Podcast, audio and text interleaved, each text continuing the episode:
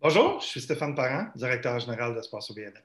Espace BNL, c'est un endroit où on rassemble, on informe et on inspire les gestionnaires d'OBNL à travers la province et à travers les secteurs. Aujourd'hui, c'est le douzième épisode de notre balado L'humain derrière le changement. Très content, 12 épisodes. Euh, la plupart du temps, c'est une marque euh, qui démontre l'année. Donc, une première année à vous faire découvrir euh, différents gestionnaires dans différents milieux. J'en suis très content.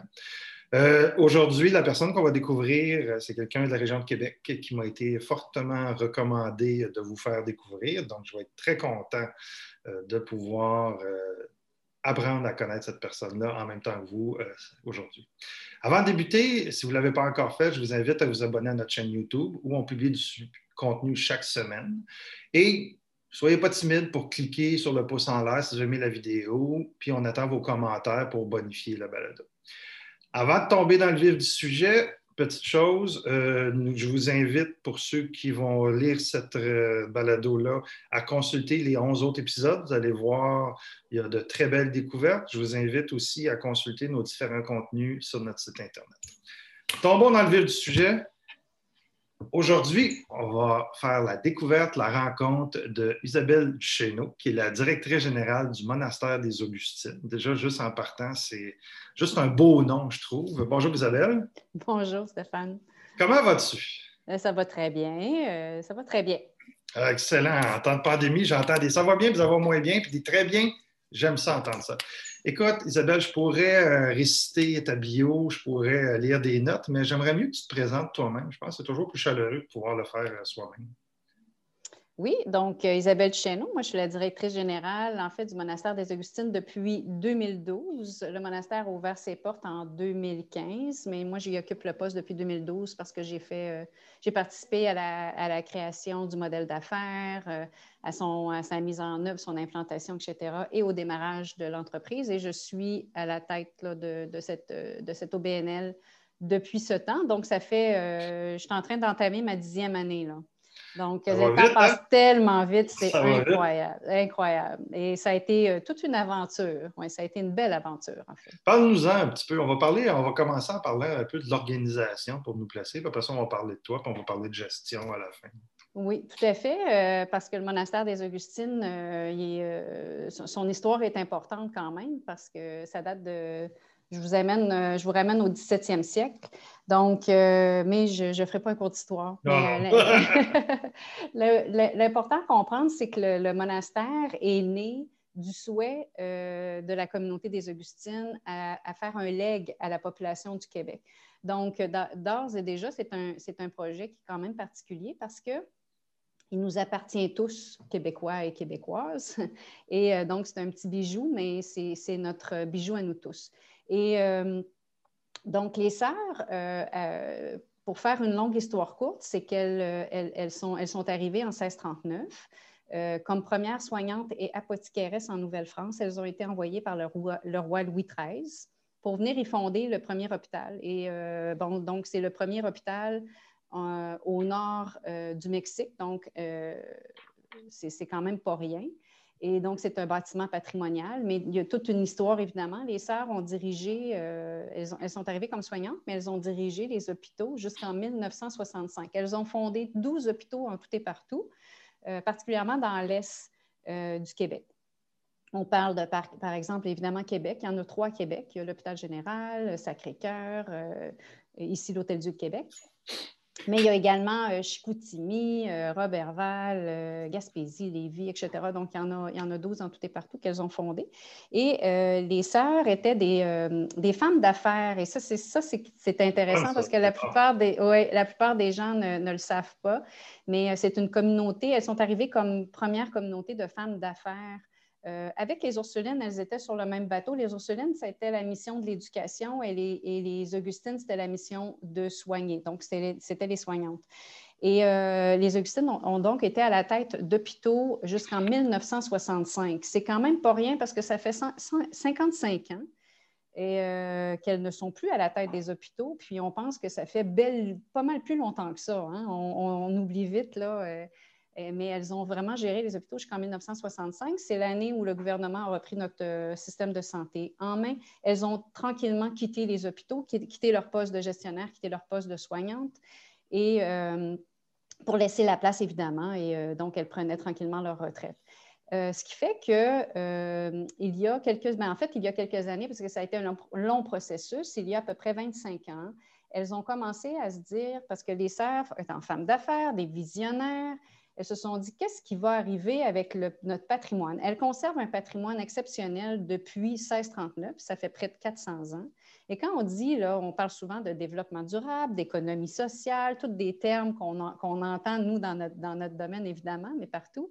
Bien, les serres, elles n'avaient pas de mots pour euh, nommer ça, mais elles ont toujours fait du développement durable, l'économie sociale et tout. Et euh, quand on parle de développement durable, bien, euh, c'est qu'elles ont conservé pour les, générations futures, au cas où que ça serve un jour. Elles ont écrit, donc elles ont rédigé, elles ont commencé à, écrire leurs annales, donc c'est-à-dire ce qui se passait tous les jours à partir du moment où elles ont pris le bateau en 1639. Donc, donc des grosses archives des, archives exceptionnelles, uniques au monde.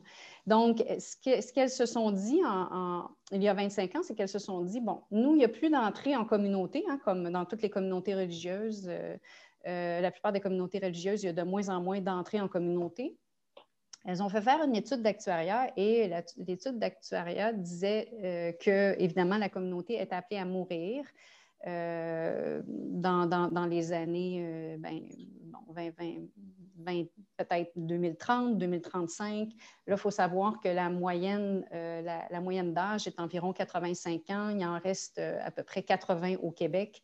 Et donc, ça, sinon, c'est pas beaucoup. Alors, ça, c'est la réalité. Elles se sont dit, bon, qu'est-ce qu'on fait? Qu'est-ce qu'on fait avec notre patrimoine? Et donc, le patrimoine, qu'elles ont décidé de léguer à la population, c'est le, monastère qu'elles ont fondé en premier, c'est-à-dire euh, le monastère qui est dit le premier hôpital, qui est nommé le premier hôpital en, Amérique du Nord, au nord du Mexique. Donc, celui qui est attaché à l'Hôtel-Dieu de Québec.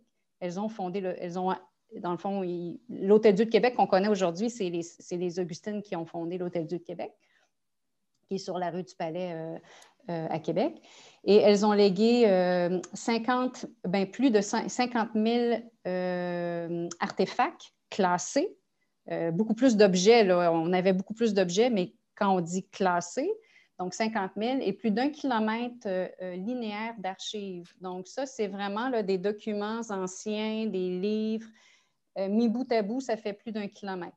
Et l'histoire des Augustines, ben, c'est l'histoire de l'évolution. À travers leur histoire, en fait, c'est l'histoire de la, du Québec, euh, parce que vous savez qu'un hôpital, c'était euh, un lieu très important hein, dans un village, une ville, un hôpital. Ça, c'était ça l'est encore, surtout, surtout, dans cette période-ci, on s'entend. oui, Stéphane. Ça, une pandémie, euh, l'hôpital prend toute sa place. Ah, oui, absolument. Mais euh, ça a toujours été. Et puis, mais il y a beaucoup. C'était une plaque tournante où, il y avait beaucoup de choses qui se passaient, des documents qui circulaient, etc. Donc, dans les archives, le document fondateur du roi Louis XIII, on l'a encore. Les sœurs, évidemment, l'ont conservé mais euh, signé de la patte de Louis, de Louis XIII. Il y a des documents signés de la, de la patte de Louis XIV aussi. Euh, des, euh, Est-ce que ces archives-là sont chez vous? Oui, maintenant, elles sont, elles sont ici, exactement. Donc, c'est ce qui a été légué à la population. Et, et donc, le, le, projet est parti de là, c'est-à-dire que à la base, elles se sont dit, bon, ben c'est beau, on, lègue. On lègue ça. Bon, évidemment, il y a eu plus d'une centaine d'études. Je, je, je, vous fais l'histoire courte. Mais euh, le jour où elles ont légué, elles ont fondé deux organisations. Une fiducie d'utilité sociale et un organisme à but non lucratif. Donc, euh, la fiducie d'utilité sociale s'appelle la fiducie du patrimoine culturel des Augustines. C'est une fiducie, son mandat, la fiducie, c'est vraiment d'être propriétaire au nom de la population. Euh, et euh, c'est aussi de garder, la fiducie est gardienne des intentions et des valeurs. Et donc voilà, propriétaire et gardienne des valeurs. Et l'OBNL a le mandat d'opérer, d'animer, donc tout le, volet de la conservation, tout le volet euh, de la diffusion aussi, donc euh, du patrimoine. Euh, et l'animation du lieu, tout ça, en fait, on a le mandat d'assurer que, tout ça vive. Parce que c'est un, le, lieu, les sœurs voulaient que ce soit un lieu de mémoire habité. Et ça, c'est assez unique au monde aussi, parce que quand on, se promène dans des lieux historiques, souvent, euh, on n'a pas le droit de toucher, on n'a pas le droit. C'est quand même assez. Euh, c'est un, lieu qui est classé de l'UNESCO aussi, là, et les archives également ont été euh, nommées comme mémoire du monde à l'UNESCO. Donc, c'est quand même un, patrimoine exceptionnel qu'on a entre les mains. donc, le projet est né de ça. Euh, donc, quand on rouvre en 2015, ça a l'air de quoi le monastère des Augustins? Alors, c'est ça. Euh, là, à partir du moment où les sœurs disent voici, on veut que, ça soit animé, on lègue à la population, une fiducie, un OBNL, on dit OK, qu'est-ce qu'on fait? Et euh, donc, il y avait déjà un projet qui avait été déposé pour qu'il y ait un minimum d'animation, tout ça. Il y avait un projet, puis le lieu était, est, grand. Là. Donc, il y avait un projet quand même avec des chambres, des salles multifonctionnelles, etc.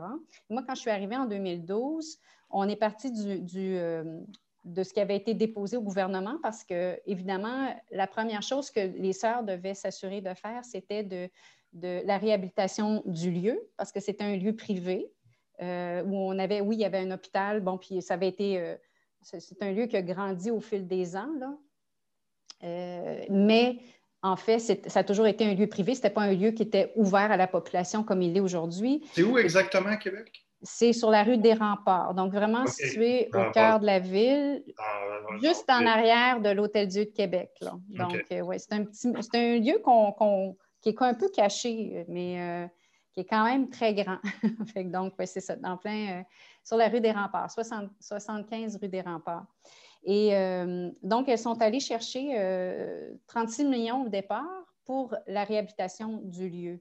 Euh, et donc, ben, le 36 millions s'est transformé en 42 millions, mais donc c'est de l'argent du gouvernement fédéral, provincial et de la Ville de Québec qui ont été mis de l'avant pour la réhabilitation de ce patrimoine-là, pour en faire un lieu ouvert au public. Et le modèle d'affaires qu'on a présenté, et ce qu'il faut comprendre, Stéphane, et ce qui est très important à comprendre dans le projet, c'est qu'il fallait avoir quand l'argent a été donné euh, pour la réhabilitation, c'était clair qu'il fallait que le lieu soit quand même assez autonome au niveau financier. On met l'argent de base, mais après ça, arrangez-vous avec vos affaires. Ben, c'est ça. Alors, il fallait créer un modèle d'affaires qui soit assez novateur, périn. Euh, vous savez, euh, c'était clair que dans le lieu, il y avait un musée puis un centre d'archives. Donc, ça, c'est dur à financer. Ben, c'est ça. Entretenir, ben oui. Donc, à la base, entretenir un, bâtiment patrimonial comme ici, c'est quand même assez euh, onéreux. Euh, et il faut savoir que, bon, on, est sous un modèle aussi où on ne peut pas exploiter chacun des pieds carrés. Donc, euh, il y a beaucoup, beaucoup d'espace. Il est très grand il y a un cœur, une église, il y a des, lieux sacrés qu'on peut pas, euh, qui sont exceptionnels, des corridors larges, tout ça, mais on ne peut pas exploiter au pied carré. Là. fait qu'on on, est capable d'exploiter à peu près euh, peut-être 49 à peu près 50% des pieds, des pieds carrés. Fait que des gens partant, c'est un défi. Euh, on, ouvrait un musée et un centre d'archives. Donc, opérer un musée et un centre d'archives, ben, ce n'est pas, évident. Et donc, comment on fait pour euh, finalement euh, mettre ce patrimoine-là en valeur puis qu'il soit périn. Parce que l'idée, c'était de se dire, les sœurs ont su entretenir ce patrimoine-là pendant 400 ans pour les générations futures. Alors, nous, on est la génération des passeurs pour que, moi, je me suis toujours dit, il faut qu'on réussisse à faire un modèle pour que dans 400 ans d'ici, les générations futures aient 800 ans d'histoire. C'est pas il fut un jour les sœurs et aujourd'hui c'est ça, puis c'est un lieu où on essaie ni plus ni moins de, de, les morceaux, puis ah, ah, ben, by the way, il y a un musée, puis un centre d'archives. On a voulu, les sœurs nous ont remis un patrimoine matériel, mais aussi immatériel, social. Donc, les immatériels, social, les valeurs, ce qu'elles ont toujours fait. Donc, c'était la santé. Fait qu'on s'est dit, bon, ben, c'est un lieu où on va continuer à exploiter ça, mais à la de, la façon contemporaine. On n'est pas une communauté de sœurs, c'est à la population aujourd'hui que ça appartient. Euh, aujourd'hui, il y a des hôpitaux qui ne sont pas gérés par les sœurs. Donc, nous, on s'inscrit comment? Donc, les sœurs ont toujours fait de la santé dite holistique. Et donc, on est parti d'un modèle de santé globale, donc où on parle de santé physique, mentale, émotionnelle et spirituelle. Et on va en parler, c'est quoi la spiritualité ici au monastère et comment on, la, met en valeur. Mais donc, la santé, et, c'est de la santé, en fait, préventive. Donc, les sœurs ont toujours travaillé dans, le... Elles ont toujours formé, elles ont toujours, parce qu'elles ont, elles ont fondé le, avec l'Université Laval l'école pour les, infirmiers et infirmières. Donc, c'est elles qui formaient au départ. Euh, elles ont toujours été très proches de la recherche. Elles ont, donc, c'était des femmes euh, qui... euh, il fallait continuer, en fait, là, pour faire... pour faire court, il fallait continuer à écrire leur histoire ou à écrire l'histoire du lieu, mais de façon contemporaine, bien ancrée dans les besoins d'aujourd'hui et avec ce qui existe aujourd'hui. Donc, ce qu'on y retrouve. Ouais, là, on arrive à... Écoute, on peut pas, on peut pas, euh, on peut pas ne pas en parler. Tu sais, c'est un élément très historique dans tout cet, organisme-là. Oui, ben, oui, pour bien comprendre ce qu'on en a fait aujourd'hui. Alors, un, là, ce qu'on y retrouve, c'est 65 chambres, des salles multifonctionnelles. On a euh, évidemment un musée, un centre d'archives, euh, une boutique, un restaurant santé, on a euh, une grande programmation en culture et en santé. Donc, les gens viennent ici, euh, on a des, euh, gens viennent ici se ressourcer, les, les gens viennent ici se reposer, faire un temps d'arrêt, par exemple. Et nous, on a toute une programmation pour les aider. On n'est pas nécessairement dans un. tu sais, qu'est-ce qui différencie un petit peu de l'hôtel puis de l'établissement d'hébergement touristique? C'est pas ça chez vous. Euh, non, ce n'est pas ça chez nous, malgré que vous allez y retrouver quand même certaines, euh, certaines similarités. Euh, par exemple, on a sur nos 65 chambres, on a deux étages, l'étage des chambres contemporaines et l'étage des chambres authentiques. Contemporaines, on a 32 chambres. Authentiques, on en a 33. Dans les chambres authentiques, là, on est ailleurs. Dans les chambres authentiques, c'est vraiment des petites chambres. Oui, c'est des petites cellules qu'on a transformées. Nous, ce qu'on voulait quand même, c'est que les lits soient très confortables. Euh, on est comme, c'était quand même très important. on est dans un lieu de ressourcement, donc des, bons matelas, le confort, des, doudous, de, la, bonne douillette. Et, euh, mais on se retrouve, on ouvre des portes euh, de 1755, on se penche pour rentrer dans la cellule, là, on est ailleurs. Donc, on vit sur l'étage du musée, ni plus ni moins. on vit littéralement dans un musée. On touche des artefacts. Euh, les, gens, les gens sont très, très proches du patrimoine matériel. Ils, sont, les gens sont vraiment entourés de patrimoine. Elles dorment avec le patrimoine et tous les artefacts. Euh, euh, à l'étage supérieur, au quatrième étage, c'est l'étage des chambres contemporaines, donc euh, salle de bain privée, euh, euh, des, chambres assez modernes, comme dans un, dans un, environnement un peu plus d'hôtel boutique. Mais il n'y a pas de télé, il n'y a pas de. Il a pas de, tout, tout il n'y a, pas de mini-bar avec la vodka et de télé et de service à l'étage. Il n'y a pas de service à l'étage, il n'y a pas de mini-bar, il n'y a pas de télé. C'est minimaliste, c'est très épuré, euh, mais c'est, tout est là pour euh, euh, que, la personne se ressource en fait. ça, diffère d'une expérience hôtelière, bien sûr, mais bien des gens viennent y vivre une expérience ben, tout à fait particulière. Donc, souvent, les gens nous disent, quand ça peut être un touriste là, qui, est de New York, la France, peu importe, qui arrive ici, même avec Booking, puis qui dit Oh mon Dieu, OK, wow, un monastère, ça m'intriguait, puis qui a, vécu une expérience tout à fait particulière en plein cœur de la ville de Québec, mais qui est allé aussi peut-être au festival d'été en même temps. Fait qu'on a, on a ça quand même, mais on a beaucoup de gens qui viennent vraiment aussi pour euh, se, ressourcer, se refaire une santé, venir, faire des ateliers de yoga, de méditation, des ateliers de pleine conscience. donc, on a, on a, on a aussi dans, dans nos dans notre programmation, évidemment, euh, un, département de, ce qu'on appelle l'expérience bien-être, donc avec de la massothérapie, réflexologie, des consultations santé globale. Donc, vous pouvez venir en groupe, en privé, vous pouvez venir pour euh, visiter le musée, euh, prendre une bouchée au restaurant qui, on prône l'alimentation de pleine conscience, donc l'alimentation consciente, consciente de conscience de qu'est-ce qu'on achète, euh, comment qu'on cuisine, qu'est-ce qu'on met dans notre assiette. Euh, on a nos petits déjeuners en silence euh, pour une expérience particulière. Puis il y a deux raisons à ça, en fait, Stéphane. Vous allez comprendre c'est quoi l'ambiance du monastère avec ça. Pourquoi on a voulu mettre le petit déjeuner en silence, c'est qu'un, c'est que les sœurs mangent en, déjeunent en silence depuis que la communauté des Augustines a été fondée, c'est-à-dire à peu près au sixième siècle. J'ai bien dit au sixième siècle. C'est un rituel qu'elles font, qu'elles font toujours. Et euh, donc, on, s'est dit, ben, c'est une belle façon, de, une façon originale de diffuser qu'est-ce qu'elle faisait. Donc, c'est du patrimoine immatériel. On va faire vivre l'expérience aux gens. Et en même temps, pourquoi elle le faisait, quand on comprend l'arrière, c'était que c'était des soignantes, elles, géraient des hôpitaux, puis elles, étaient dans l'action.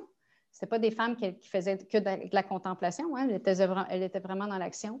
Puis manger en silence pour elles était sacré pour se recentrer sur elles, pour être capable de fonctionner dans la journée. Exactement. Donc là, ben, là, nous, on l'offre comme outil aux gens pour dire, ben, commencez, faites l'expérimentation d'une journée qui est, un petit peu plus en silence. Évidemment, chez vous, vous n'êtes pas obligé de, déjeuner en silence puis de faire ça pendant une heure, mais ne serait-ce que cinq minutes. Donc, partir sa journée de façon différente, c'est un outil pour de la santé, comme, comme euh, pour, euh, pour euh, un mieux-être, bien-être, santé préventive, etc. Fait que c'est toutes sortes de choses comme ça, d'expériences comme ça qu'on propose. Tu parles d'une programmation d'activité, tu parles d'hôtellerie, euh, veux, veux pas, 2020, avec les réalités qu'on a vécues. Ça ressemble à quoi là, chez vous, l'arrêt de tout ça? Oui, alors, ben, en 2020, euh, le 8 mars, plus précisément, je pense que c'est ça, a été l'annonce. Euh, on a, nos derniers clients ont quitté tranquillement, puis euh, après ça, on a fermé nos portes, mais on a fermé nos portes pas longtemps. Parce que, évidemment, le volet hôtelier, le volet touristique est très touché, c'est clair. on est en plein dedans. Mais nous, on s'est dit, parce qu'on a, on a un volet engagement social aussi. Ce que je n'ai pas euh, pris le temps d'expliquer tout à l'heure, c'est qu'il y a tout le volet, le modèle d'affaires a trois, euh, trois, morceaux. On opère le, modèle d'affaires qui, est sur l'hôtel, bon, tout ça, les forfaits santé, c'est notre, notre euh, nos volets générateurs de revenus. Ça, c'est vraiment opéré comme un business. Donc, il faut, euh, il faut que ça fonctionne. C'est la base. Si ça ne fonctionne pas, le reste ne peut pas fonctionner. On ne peut pas faire notre mission culturelle et sociale, elle ne pourra vraiment pas fonctionner. Et ici... Vraiment, on, est, on est vraiment dans ce qu'on appelle le modèle pur d'économie sociale. Absolument, le modèle pur d'économie sociale. Donc, euh, et les sœurs ont toujours opéré leurs hôpitaux sous ce modèle-là. Alors, euh, mais c'est clair qu'avec des subventions de la philanthropie, ce lieu-là ne pourrait pas exister. Donc, cette base-là, elle est fondamentale. Tout le monde la comprend bien au monastère. Tout le monde qui vient travailler travaille comme si on était vraiment dans... Puis le modèle d'affaires a été monté sous un modèle hôtelier. Euh, donc, ça, c'est très important que ça roule. Le deuxième, évidemment, on va chercher le plus de, de subventions possible, ce qu'on est capable d'aller chercher pour opérer toute la mission culturelle. Puis il y a aussi la mission sociale, parce que la mission sociale, ça, ça tenait vraiment euh, à cœur aux Augustines aussi. Puis dès l'ouverture, Stéphane, en 2015, donc on a ouvert nos portes le 1er août 2015, nous avions déjà huit chambres sur 65 dédiées pour notre mission sociale, qui est de prendre soin de ceux qui prennent soin. Donc, les proches aidants, les soignants, etc. Donc, euh, nous, déjà, depuis 2015 et bien avant, on montait des programmes pour, euh, pour offrir du répit aux proches aidants puis et même aux soignants. Alors aujourd'hui, ben, en 2020, qu'est-ce, qui a été mis en lumière? C'est, ça, c'est, qu'on a besoin de prendre soin de nos soignants et de nos proches aidants. Et là, ben, plus que jamais, cette mission-là est importante. Donc, ça m'amène à parler qu'en 2020, euh, le volet touristique a fermé un peu ses portes, bien sûr. Alors, nos, nos derniers clients sont partis, mais très rapidement, on s'est dit, mais là, euh, c'est un, lieu qui ne peut pas rester fermé pendant la pandémie. donc, il faut, nous, on est, on est ici pour prendre soin du monde, euh, que ce soit un touriste de New York, quelqu'un de Montréal euh, ou un proche aidant, c'est un client. Pour nous, c'est tout, ce monde-là viennent pour leur santé. On prend soin du monde. Alors, rapidement, j'ai tendu la perche aussi de la capitale nationale, au CHU de Québec, qui sont nos partenaires, parce que nous, à travers notre mission sociale, on est, on est très proche euh, de l'Université Laval, le CHU, le CIUS, du ministère de la Santé, etc. On avait travaillé tout ce réseau-là euh, depuis l'ouverture. Donc, j'ai appelé et j'ai dit, ben, comment on peut vous être utile? Comment le monastère peut vous être utile? Et donc, rapidement, on a fait une entente avec le CHU de Québec. Euh, qui a dit ben nous, on est mal pris parce que le, manoir Ronald McDonald, qui est, euh, qui est au CHUL, euh, va fermer ses portes. La maison mère est à Chicago, ferme, les, ferme les portes. Donc, ben, il y a encore des enfants malades. Donc, et nous, on transmettre les familles. Alors, c'est ça. Alors, on continue. On a, moi, j'ai dit parfait. Fait qu'on va faire une entente ensemble. Et depuis, donc, avril, euh, même fin mars, je pense, on accueille euh, les enfants de, les, parents d'enfants malades, pardon, euh, du CHUL. Et donc, ça, on a continué notre mission de prochain an. Et là, ben, là, là c'est là que l'engagement social, nous, en 2020, a vraiment pris de l'ampleur parce qu'on s'est dit, ben là, let's go. Là, on ouvre les valves pour prendre soin de nos proches aidants, nos soignants. Et là, on a fait, on a fait de la philanthropie. Euh, aussi, on a fait une, avec les sœurs, on a fait une marche de compassion en juillet passé. Les sœurs sont sorties pendant 20 euh, jours à marcher tous les jours pour récolter des fonds, pour qu'on puisse accueillir puis faire des programmes pour nos soignants. Euh, donc, on est allé, on a vraiment mis ça de l'avant. On est allé chercher aussi plusieurs subventions, autant pour la mission sociale que le volet culturel. Euh, pour continuer à rouler ces volets-là.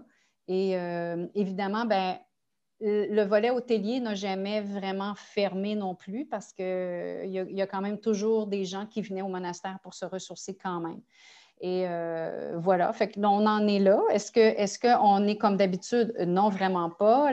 en 2019, on avait un taux d'occupation d'à peu près 65% Aujourd'hui, il tourne autour de 15-20% incluant, euh, incluant ce qu'on fait pour euh, le CHUL, etc. Euh, bon. Donc, voilà, fait que ça, a été tout un défi, mais il a fallu être créatif, innovant, se, retourner de bord. Puis, l'engagement social a vraiment pris une ampleur qu'on pensait que, qu'il prendrait cette ampleur. En fait, ce qu'on avait imaginé pour notre mission sociale qui, qui est aujourd'hui, on pensait qu'elle serait arrivée là peut-être dans cinq ans. Comment on devient directrice générale du monastère des Augustins? C'est quoi ton parcours? Alors, euh, bon, mon, parcours est un parcours totalement atypique. Probablement comme tu en as, entendu. Personne, il n'y a pas de typique dans les OBNL. Je confirme, Isabelle, il n'y a pas de typique. là. Euh, j'ai entendu de tous les gens. Alors, euh, mon parcours, c'est un parcours, d'abord, je, suis bachelière en administration des affaires et j'ai une, une, spécialité en marketing et aussi une spécialité en tourisme. Euh, avant de faire euh, mon bac en administration des affaires, je, suis allée faire une coupe d'années dans un bac qui s'appelle un bac en activité physique. Je le nomme parce que c'est important, parce que dès, mon jeune âge, j'ai toujours aimé les sports, la santé, etc. Donc, moi, mon but pour aller, pour arrimer les deux en activité physique et administration des affaires, c'est qu'au début, je voulais ouvrir mon centre, mon centre sportif. avec de l'aérobie dans les années 80 et tout, là. Mais euh, finalement, j'ai bifurqué vers le tourisme parce que dans mes étés, je travaillais au Château Frontenac. Et euh, c'était mon, emploi d'étudiante. Et euh, rapidement, c'est ça, même avant la fin de mon bac, j'ai eu une opportunité pour, pour, pour, un travail à temps plein pour le Château Frontenac. Donc, rapidement, j'ai commencé à travailler pour les hôtels qu'on appelait dans le temps les, hôtels, les CP hôtels. Et donc. Euh, devenu Fairmont. Qui sont devenus par la, par la suite Fairmont. Et euh, j'ai été, euh, donc, par, par CP Hotel, à l'âge de 25 ans, j'ai été formée pour être, je suis embarquée sur leur programme de, formation de, des cadres. Et dans ce temps-là, c'était une formation pour devenir directeur général pour eux. Alors, je le nomme aussi parce que ma formation de directrice générale, je l'ai eue quand même par eux. Donc, euh, ça a été pendant un an euh, une formation exceptionnelle et euh, c'était vraiment pour devenir directrice générale. Et donc, j'ai travaillé pour ces la, chaîne, la chaîne Fairmont pendant un bon bout, directrice vente marketing, etc. J'ai roulé ma bosse, Château Montebello, Reine-Élisabeth, je me suis promenée. et par la suite, ben, j'ai bifurqué vers la gestion d'événements également. Puis, j'ai aussi été enseignante. Et donc, dans l'enseignement, j'enseignais la gestion hôtelière toujours et euh, au Collège Mérissi. Et j'ai fait ça pendant, j'ai été enseignante pendant 12 ans et j'ai fait de la consultation aussi pour des entreprises parce qu'au Collège Mérissi, il y avait le volet euh, euh, formation en entreprise. Donc, j'ai travaillé comme consultante et formatrice en entreprise également, particulièrement dans le domaine hôtelier, mais aussi touristique. Et, ben, et je reviens Ça, ça a été mon parcours jusqu'à temps que euh, je sois approchée pour euh, venir ici. Maintenant, pourquoi, pourquoi j'ai été approchée pour venir ici? Je retourne dans mon enfance. C'est que j'ai toujours, euh, ou mon adolescence, c'est que j'ai toujours eu un fort intérêt pour tout ce qui s'appelle la santé, mais pas juste la santé physique. Donc, j'ai toujours été appelée par l'humain, ça, ça m'intriguait. Probablement que J'aurais pu aussi rentrer facilement dans un bac en psychologie, par exemple. J'avais tellement un intérêt que je lisais des livres, je m'informais. Pourquoi je suis pas allée en psychologie, je ne sais pas. Mais j'avais trop, trop, de. Ah, je pense que tu es bien, tombé. Il y en a un peu en euh, psychologie. C'est ça. Et puis, euh, dans, euh, Peut-être on va juste faire un aparté. Tu me disais un petit peu la grosseur de l'équipe. On parle de combien de personnes qui travaillent chez vous? Bien, aujourd'hui, en fait, avant la COVID, on était 120 plus à peu près une trentaine de bénévoles. Et euh, là, avec, avec la COVID, on est descendu, l'équipe a descendu, on est à peu près 90 et toujours 35 Quand même pas mal de psychologie. Oui. oui, mais aussi de tout le volet qu'on a mis en place avec la santé globale. Donc, moi, quand j'ai fait mon stage euh, de, pour de formation de, cadre pour, euh, pour CP Hôtel, c'est là que j'ai eu l'épiphanie de dire un mois, un jour, ben, donc j'avais 25 ans, je me, suis dit, moi, un jour, je vais avoir mon hôtel. Mais mon hôtel, ça va être un hôtel où je vais recevoir des gens qui vont venir pour leur santé. Alors, j'avais déjà ça dans ma tête à 25 ans, Stéphane.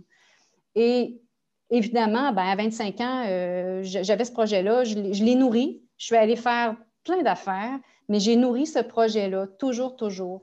Et donc, je l'ai nourri jusqu'à l'âge de, bien, ça fait presque 10 ans que je suis ici, j'ai 55 ans, donc jusqu'à l'âge de 45 ans. Et je nourrissais ça. Et euh, je me disais un jour, je vais l'ouvrir mon hôtel. Et, euh, donc, je m'intéressais à tout le volet spa, euh, santé psychologique, santé mentale, santé, tout, tout le volet spirituel m'intéressait énormément. la quête de sens, tout ça. Fait que donc, le, jour où, à un moment donné, ben, c'est sûr que dans, mes contacts, j'avais une personne que je, connais, que je connais bien euh, personnellement et professionnellement qui s'appelle Evan Price. Donc, la famille Price, c'est une famille qui est bien impliquée euh, à Québec et euh, qui a, entre autres, l'Auberge Saint-Antoine, qui sont propriétaires de l'Auberge Saint-Antoine, que tout le monde connaît bien.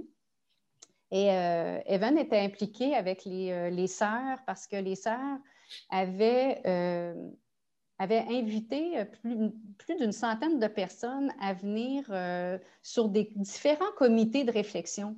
Donc ça, on parle de 2005. Et euh, Evan avait été sur un comité de réflexion pour le volet chambre. Donc, qu'est-ce qu'on pourrait faire avec ça, puis le monastère et tout ça? Et Evan, il m'avait dit, parce que je lui avais, je l'avais informé de, mon rêve qu'un jour je voulais avoir, oui. Et, et, lorsque les, les sœurs ont eu l'argent ça, Evan a dit, Isabelle, j'ai quelque chose, il faut que je te parle de quelque chose. Parce que ce projet-là, moi, je le nourris, dans le fond, depuis que j'ai 25 ans. Il m'a dit, tu sais ce que, tu as dans, la tête, ben ça pourrait être au monastère. Il me semble que ça fitterait au monastère, tout le modèle d'affaires, tout ça. Puis euh, lui aussi, c'est des choses qui l'intéressaient beaucoup. Il a, fait énormément de voyages en Europe. il est allé aussi visiter des monastères. Euh, tout le volet euh, de, tout volet des, euh, oui, des retraites. Euh, il y en avait, Oui, il en avait testé quand même pas mal lui aussi. Et donc, euh, ben, je suis rentrée, c'est lui qui m'a approché parce que lui, eh il est devenu président du conseil d'administration. Ça a été le, la, la, famille Price a été la première famille philanthrope pour le projet du monastère. Donc, le premier don privé est venu de la famille Price. Mais Evan, la famille Price a décidé de, de, de par ce don, de, donner une ressource pour aider à monter le projet. Donc, la ressource, c'est moi. On payait ton salaire. Euh, Exactement, pendant cinq ans. ton salaire au début. Exactement. Donc, moi, je suis arrivée, ils m'ont approché en 2011, puis euh, donc début 2012, là, je rentrais euh, avec la famille Price, avec le don de la famille Price. Au début, comme consultante, Stéphane, c'était vraiment comme pour les aider à monter le modèle. Mais euh, rapidement, j'ai dit à Evan, là, écoute, je pense qu'ils ont besoin d'un, ont besoin de quelqu'un à temps plein, ça va trop vite. Moi, je suis arrivée en même temps que les architectes. Donc, les architectes, fait qu'il fallait, fallait que ça, roule en même temps parce que la, beauté du monastère, c'est le contenant-contenu qui a été bien réussi aussi. Donc, on, a travaillé vraiment main dans la main euh, les, avec les euh, architectes. Qu'est-ce qui te rend le plus fier puis ta, ta plus grande réalisation dans ce dans, ben, En fait, c'est que c'est sûr que quand je suis arrivée en 2012, euh, on arrivait, Evan et moi, avec un, modèle aussi un peu plus business, euh, un peu plus d'affaires. depuis le début qu'on a commencé l'entrevue, tu as dû dire le mot modèle d'affaires depuis un oui. peu. qui est tellement important. hyper important parce que c'est un terme qu'on utilise très peu. Mm on va souvent parler de mission, on va souvent parler de stratégie, mais il manque le lien entre le ciment entre la mission et la stratégie. C'est la mise en place d'un modèle d'affaires. C'est pas, Terrain. a beaucoup. Pour la pérennité, en fait, le but, ce n'est pas, pas de faire de l'argent, le but, c'est de faire la mission. Le but, c'est de s'assurer que la mission va, va être pérenne, va d'abord vivre, va va d'abord vivre, puis par la suite qu'elle soit pérenne. Euh, on, on s'est toujours fier sur le modèle des SAP. puis c'est ça, mais ce qui me rend le plus fier, Stéphane, c'est vraiment, euh, c'est vraiment euh, ben, je dirais deux choses. La première, euh, c'est, c'est qu'arriver dans un milieu comme ça, moi, je ne suis pas une fille de, issue du monde de la culture ou du patrimoine. je ne suis pas une fille issue du milieu communautaire. donc, le, le, plus grand défi, c'était celui d'arriver, d'arriver et arrimer tout ça parce qu'il y avait déjà des gens en place aussi pour euh, aider les sœurs avec le bon tout le volet patrimonial. On avait déjà aussi entamé le processus pour monter le musée, etc. Fait que donc, c'était pas évident euh, arriver ici puis dire bon ben OK, puis voici, puis là ben, tout le modèle de la santé globale parce que tout ça, tout ça, ça a été amené pour, pour développer le modèle qu'on connaît actuellement. Puis, ben, ça a fait peur à beaucoup de gens au début. Donc, euh, euh, ça a été de. ma, fierté, c'est que c'est un modèle qui se tient bien aujourd'hui, mais ça a, été, euh, ça a été quand même beaucoup de mobilisation à faire pour, euh, pour que ça fonctionne, mais aussi beaucoup d'arrimage entre les différents secteurs. Parce que le, défi du monastère, le défi du monastère, c'est celui d'avoir une culture d'entreprise où il y a des gens issus du monde des archives, culture, communautaire, affaires, hôtellerie, restauration. Alors, mettez tout ce beau monde-là ensemble qui n'ont pas du tout la même éducation, la même culture, les mêmes défis. ils ne sont pas habitués à. vous allez rouler euh, votre boss avec des gens en restauration, euh, ils ont un rythme, puis vous allez après ça rouler votre boss avec des gens aux archives, c'est un autre rythme, c'est complètement un autre monde. Euh, ce n'est pas les mêmes salaires, ce n'est pas les mêmes conditions. Alors, il fallait arrimer tout ça. Alors, on a réussi, mais c'est, euh, ça, euh, ça n'a pas été sans défi, vraiment pas, mais on a réussi. Alors, ça, je dirais que c'est vraiment un beau succès. Puis c'est la cohérence de ce qu'on a été capable de créer aussi avec tout l'ancrage de l'histoire puis de la modernité. Puis, ben, ce qui me rend aussi le plus fier, c'est que les sœurs, à l'ouverture, elles étaient très émues, puis elles ont reconnu leur monastère malgré, malgré tout ce qu'on a, ce qu'on, a fait avec la modernité, puis le, volet contemporain. Puis elles, nous disent que c'est la, la, plus belle retraite ou l'étape de, l'étape de vie, parce que ça a été difficile pour elles. C'était un deuil là, de léguer leur monastère et de leur, leur, patrimoine comme ça la population. Il fallait faire confiance. C'est très, très visionnaire. Un legs, d'habitude, ça se fait quand tu es mort. Mais, là, elles ont participé à, ce changement-là. C'est incroyable. Et, euh, donc, euh, ce qui me rend le plus fière, c'est qu'elles sont heureuses. Là, actuellement, tu as quoi comme conseil d'administration? ben, J'ai un conseil d'administration de euh, sept, personnes, et donc issues du milieu soit de l'économie sociale, de, fiscale ou encore euh, euh, voyons, du monde hôtelier et euh, muséal. Et donc, un, mix de tout ça qui représente à peu près. Encore, est-ce qu'il y a des sœurs qui sont sur le site? Alors, oui, on a voulu qu'il y ait, pour nous, c'était important qu'il y, ait, une sœur. tant que les sœurs sont vivantes, là, c'est incroyable. C'est une, une, chance inouïe que nous avons parce que nous aurions pu prendre ce patrimoine-là, en faire ce qu'on fait, mais on allait valider. Est-ce que, ça, est-ce que ça vous parle? C'est, quand même leur legs, tu sais. Puis, nous, notre défi, c'est vraiment de, s'assurer aussi que, on, amène le patrimoine immatériel, c'est tout ce que les, sœurs ont amené comme valeur dans notre société. Hein. Et donc, et, comment on fait vivre ces valeurs-là, parce que c'est, c'est encore ça aussi qui est le plus important. Le jour le, patrimoine bâti, c'est important. C'est sûr que c'est important. Mais s'il arrive quelque chose au, bâtiment ou euh, aux archives, s'il arrive un, feu comme qui est arrivé en 1755 où ils ont perdu leur monastère et il a fallu qu'ils leur bâtissent, euh, ce qui reste au-delà de tout, ce sont des valeurs et des façons, comme, comme disent les sœurs, des savoir-faire, savoir-être, mais aussi savoir-savoir. Alors, c'est tout ça qu'on a réussi. Savoir, savoir. savoir, savoir, oui. Alors, c'est, euh, alors pour nous, c'était important de, se garder. Euh, Toi, comment tu fais comme DG pour te garder à savoir, savoir? Comment. C'est quoi ton, défi de formation? Continue? Tu le surmontes comment? Ben, moi, d'abord, euh, là, avec ma petite histoire, tu comprends que pour moi, c'est j'arrive dans mon monde de, passion. parce que moi, la santé, c'est ma passion. Donc, je me, nourris, j'essaie de walk the talk, comme on dit. si on, met en place des outils pour, aider les gens dans leur santé euh, et au niveau des employés aussi, au niveau de la culture d'entreprise, c'est super important. Bien, euh, moi, c'est sûr que je, me, nourris de ça. Donc, euh, je, continue à faire. c'est de l'apprentissage continu pour moi sur toutes les connaissances de la santé préventive et tout ça. Puis, bien, je mets en pratique ce que, ce que je lis, je mets en pratique les connaissances, je mets en pratique ce que je prône. Donc, pour me garder, euh, pour me garder, euh, je dirais, en santé ou euh, pas trop, parce que ça a été quand même tout un défi, la mise en œuvre de ce projet-là, le démarrage, ça a été quelque chose. Là. Le plus grand défi du démarrage? le démarrage et opération. depuis que tu es en poste, qu'est-ce que tu dirais qui fait ouf, je ne m'attendais pas à ça? Bien, il y a beaucoup de choses, mais euh, en fait, le plus grand défi, je l'ai nommé tout à l'heure, ça, a été celui de l'arrimage des, différentes cultures. Ça a, été, ça a été le plus grand défi, c'est notre plus belle réussite, disons-le comme ça. Un peu d'éléments gestion d'opération aussi. Oui, oui. Le concevoir, c'est une chose, le partir, c'est une chose, mais le faire rouler dans le temps. Oui, c'est d'autres choses. Puis, euh, c'est un volet quand même. Moi, j'ai mon conseil d'administration au niveau de l'OBNL, mais il y a un, conseil, autre conseil d'administration au niveau de la fiducie. On travaille main dans la main. Moi, j'ai souvent des présentations à les faire avec la, au conseil d'administration de la fiducie. Au début, en 2012, euh, je travaillais plus avec le conseil d'administration de la fiducie parce que mon propre conseil d'administration n'était même pas monté encore. C'est juste pour te dire comment c'est parti.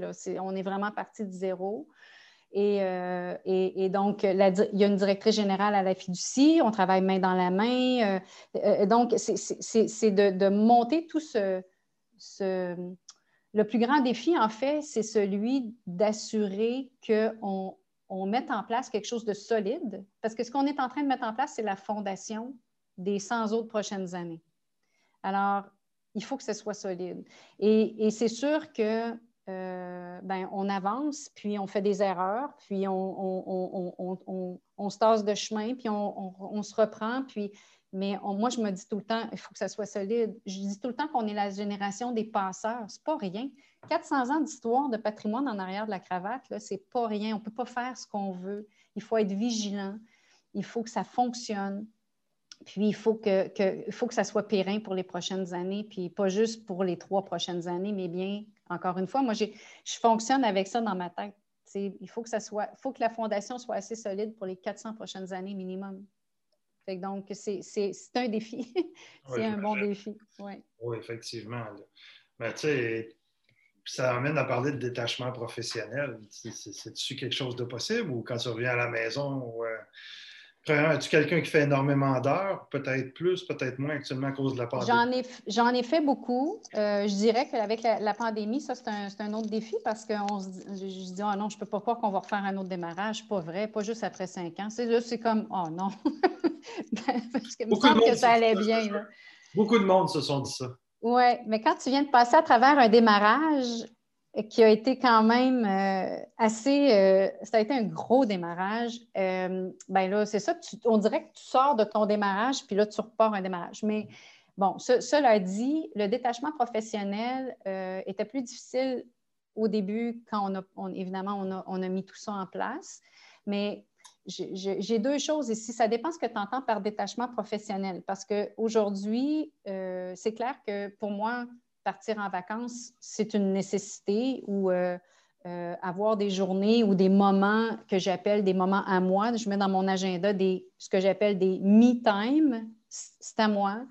Euh, j'ai des moments aussi le matin, euh, les, employés le savent, mettez-moi pas des réunions à 7 heures le matin. Moi, je ne suis pas une fille de matin et j'ai besoin de mon temps, le moment, euh, j'ai besoin d'un temps précieux pour moi le matin. Je le prends, ce temps-là, pour justement me nourrir, créer, réfléchir. C'est pour l'entreprise, mais c'est ma façon à moi de, travailler. De, travailler, effectivement. Et ça, ça, ça, ça c'est sacré. C'est sacré pour moi. Et euh, le détachement professionnel, bien, étant donné que c'est ma passion quand même, tout ce qui est le volet santé, c'est que ça rejoint beaucoup, beaucoup mes passions personnelles aussi. Donc, euh, je, rejoins les deux. Tu sais, je n'ai pas besoin de faire un si gros détachement professionnel non plus parce que pour moi, je, suis comme rendue dans une étape de ma vie où je trouve que le, le volet professionnel et personnel s'entremêlent. Maintenant, euh, cela dit, ça prend quand même des moments de repos, des moments de répit, euh, des, moments où tu te dis, ben, parfait, je fais confiance. Et j'ai le secret, c'est bien s'entourer. Euh, c'est pas la première fois qu'on en entend parler, mais moi, quand je, quand je pars, je suis totalement en confiance. Je m'assure que les bonnes personnes sont aux bonnes places, puis tout est beau. J'ai un comité de direction hyper, hyper euh, compétent. assez grosse pour avoir des spécialistes qui sont des piliers. Ben, en fait, oui, euh, j'ai, euh, mais pas, ça n'a pas toujours été comme ça, là, parce que quand, non, c'est ça, mais j'avais quand même, je me suis toujours, pour moi, bien m'entourer a toujours été essentiel et bien m'entourer avec des gens qui partagent les mêmes valeurs que moi, mais qui, savent pallier mes faiblesses aussi. Donc, me, connaître comme individu, c'est où que je performe le plus, euh, c'est dans quoi je me sens, bien, puis où j'ai besoin d'aide, ben, il faut le nommer, ça aussi, pour venir avoir des gens qui vont venir te compléter. Pour moi, ça a toujours été essentiel. Mon président m'a toujours dit, Isabelle, tu sais bien t'entourer, mais je pense que oui. Parce que, puis ça me sert tellement parce que c'est incroyable. Je, les remercie à chaque semaine. J'en viens pas, l'équipe. C'est une équipe tellement compétente, puis euh, euh, qui, c'est ça. Donc, est-ce que je suis à l'aise quand je pars le soir, quand je pars en vacances? Mais oui, c'est sûr que j'ai mon cellulaire, n'importe quand je peux être appelé.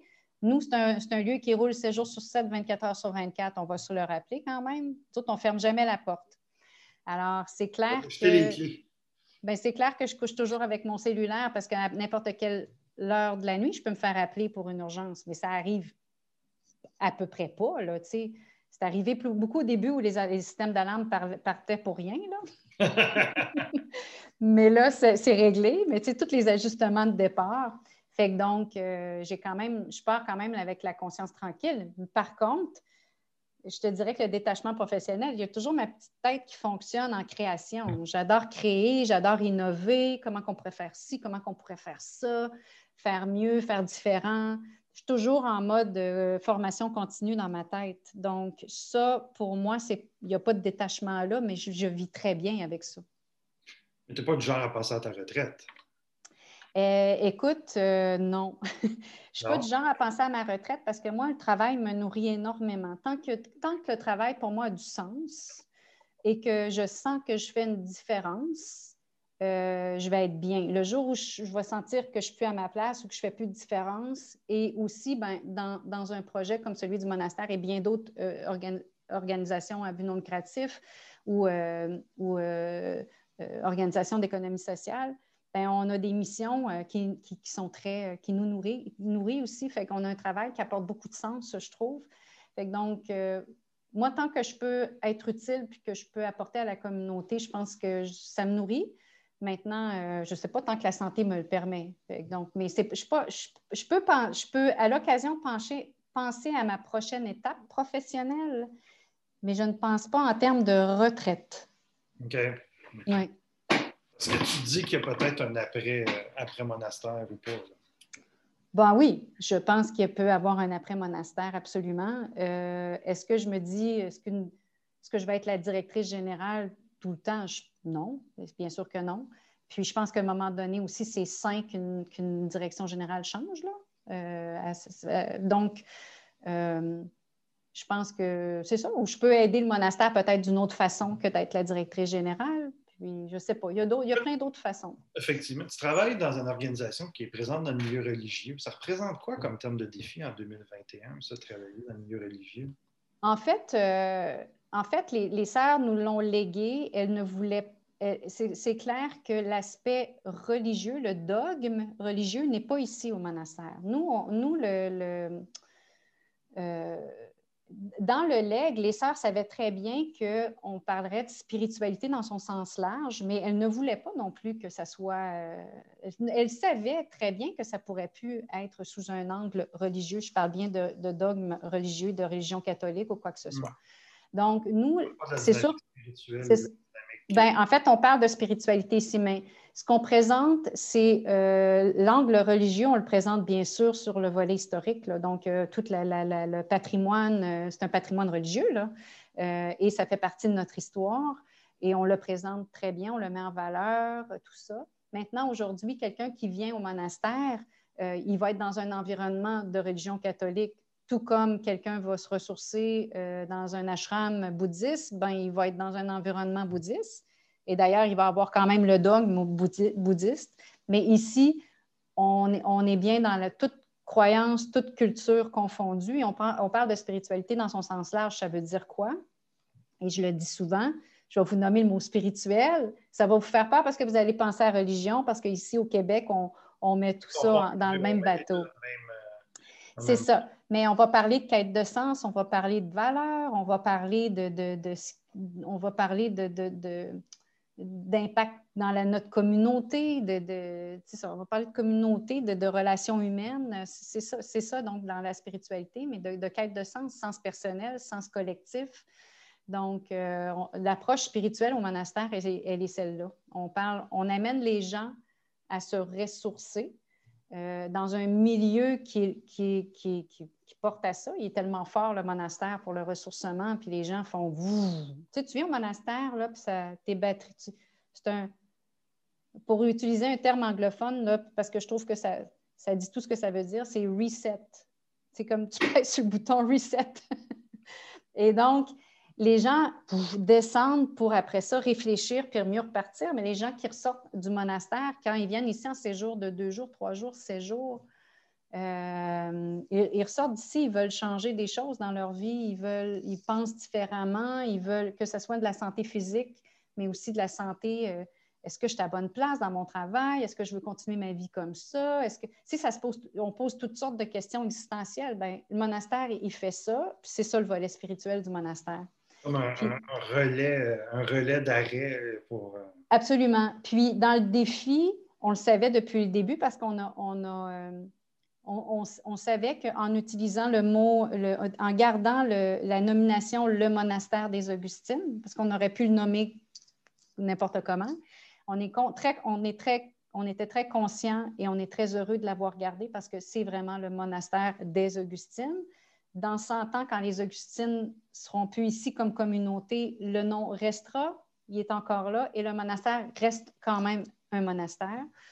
Et, euh, mais ce que ça fait comme défi, c'est que les gens ne comprennent pas ce qu'on fait. J'imagine. Oui, non, non. On associe. Euh, si, on, se ramène au, terme marketing d'une marque. Euh, Exactement. Donc, les défis communicationnels, Stéphane. Oui, j'imagine, effectivement. On est loin du yoga et Augustine dans la même activité. Euh. Mais, mais pourtant, pourtant, les sœurs sont très ouvertes quand on a dit bon, il va y avoir du yoga. Ici, on parle de méditation plus que de prière, là, mais bon, euh, mais, mais les sœurs sont très modernes, très contemporaines, très ouvertes. Elles voulaient ça. Euh, c'est des femmes qui ont géré des hôpitaux, qui ont été. Ça, m'amène à te poser la question.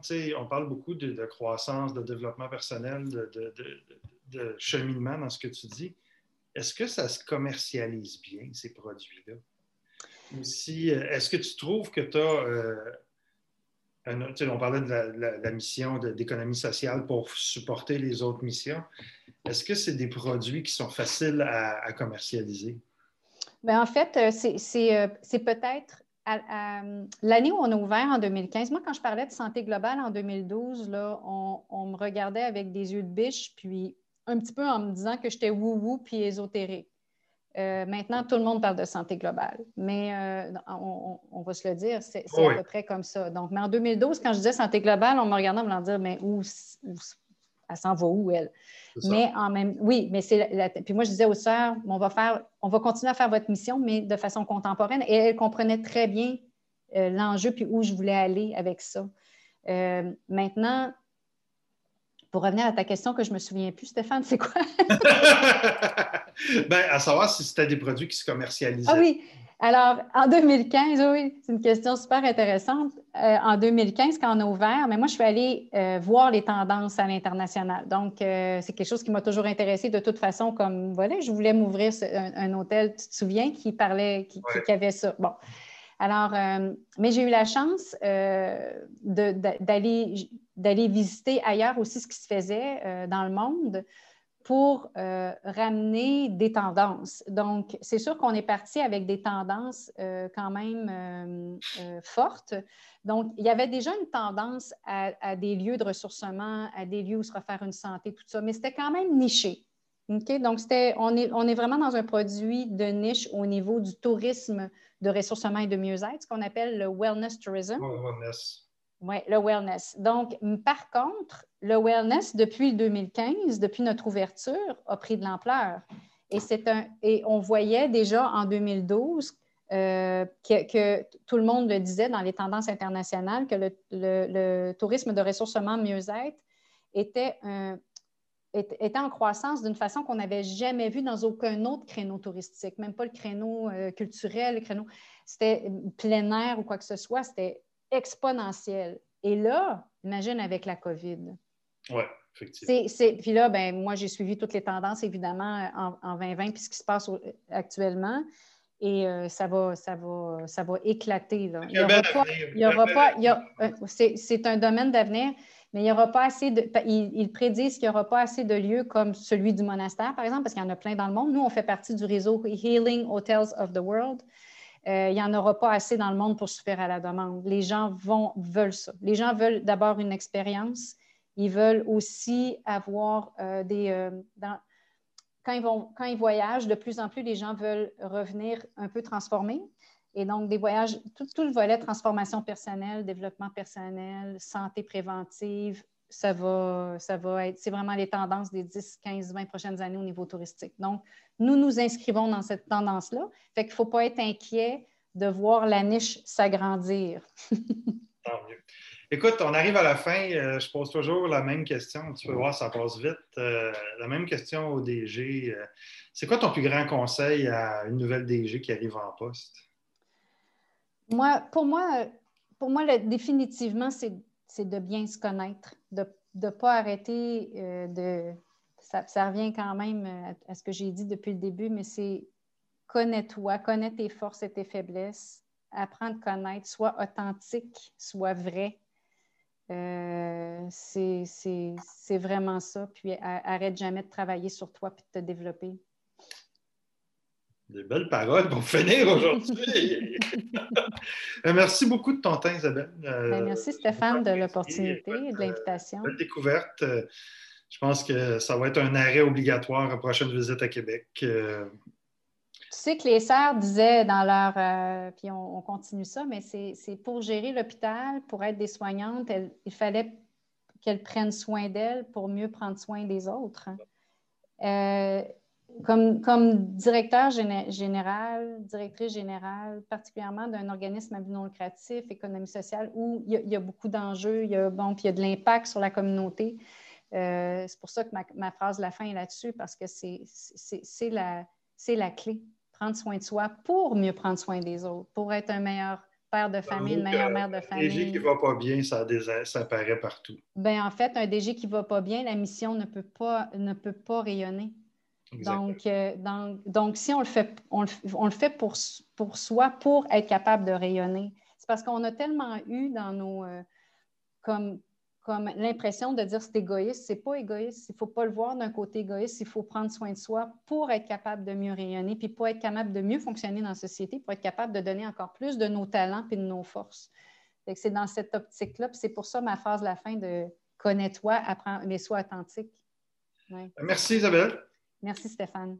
Écoutez, euh, je vais vous souhaiter une bonne fin de journée. J'ai vraiment hâte de vous retrouver. Sur ce, à la prochaine.